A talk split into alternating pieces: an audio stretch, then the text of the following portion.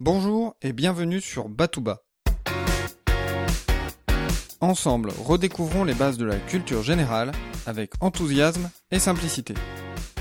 Je m'appelle Emmanuel et je suis là pour vous transmettre mon goût et mon plaisir d'apprendre.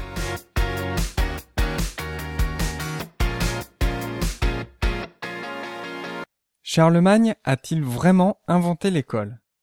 On commence par la chanson, comme ça on n'en parle plus, d'accord? Allez, je vous passe un très très court extrait de la chanson de France Gall, Sacré Charlemagne.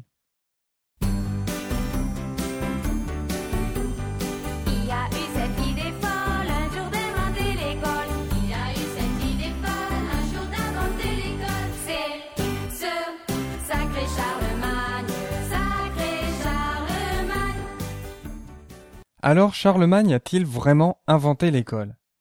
La réponse est non.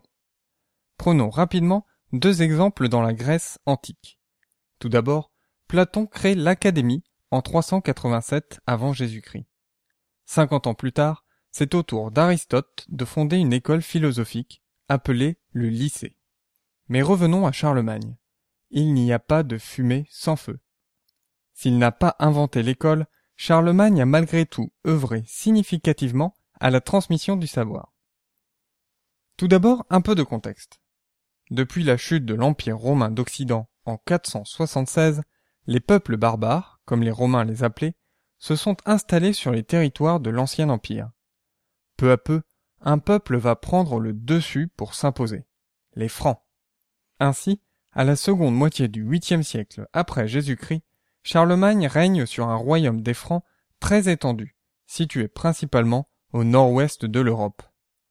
Le règne de Charlemagne dure près de 50 ans et se termine à sa mort en 814.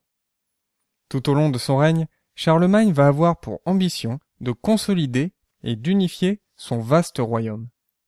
Évidemment, cela se fera par des conquêtes, parfois très sanglantes. Mais les conquêtes ne sont pas suffisantes pour unifier un royaume. Alors comment faire pour réunir sous une même bannière des peuples si différents? Pas si simple. Tout d'abord, personne ne parle vraiment la même langue. L'écriture latine a elle aussi subi des évolutions. Il est parfois très difficile de déchiffrer l'écriture d'un autre peuple, et plusieurs versions d'un même livre existent. Enfin, les différents peuples du royaume ont des traditions religieuses différentes. Les croyances païennes se superposent souvent aux croyances chrétiennes. Au vu de la taille de son royaume, Charlemagne sait qu'il a besoin d'administrateurs et d'hommes d'église éduqués qui vont transmettre un message unique dans l'ensemble du royaume. L'éducation de ses représentants passe avant tout par les livres. Mais nous avons vu que les livres ne sont pas forcément clairs et compréhensibles par tous les peuples du royaume. Afin de résoudre ce problème, une écriture va être déterminée comme standard. On l'appelle aujourd'hui l'écriture caroline minuscule. Cette écriture est sans fioriture.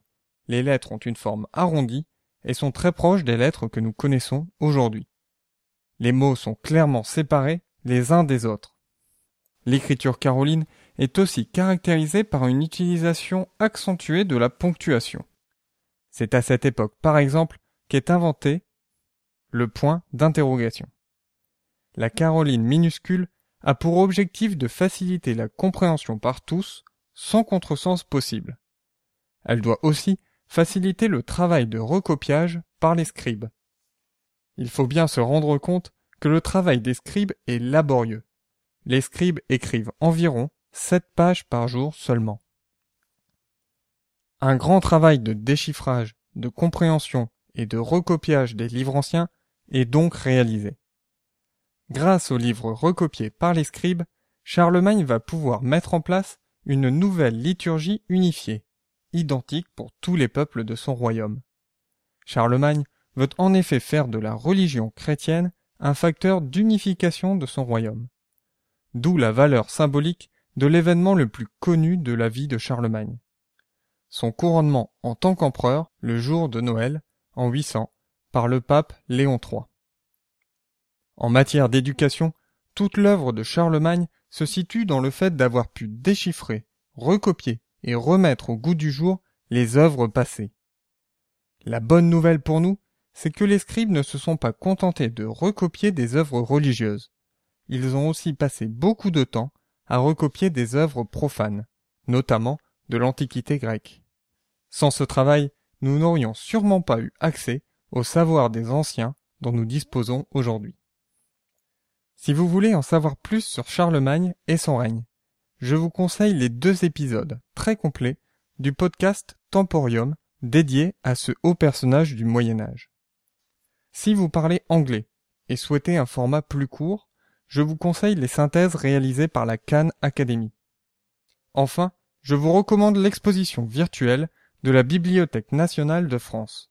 Vous pourrez y voir les différents types d'écriture pour constater par vous-même la clarté que l'écriture caroline minuscule a apportée. Je vous dis à dimanche prochain pour un nouvel épisode de Batouba. D'ici là, restez enthousiastes, prenez soin de vous et de ceux qui vous entourent.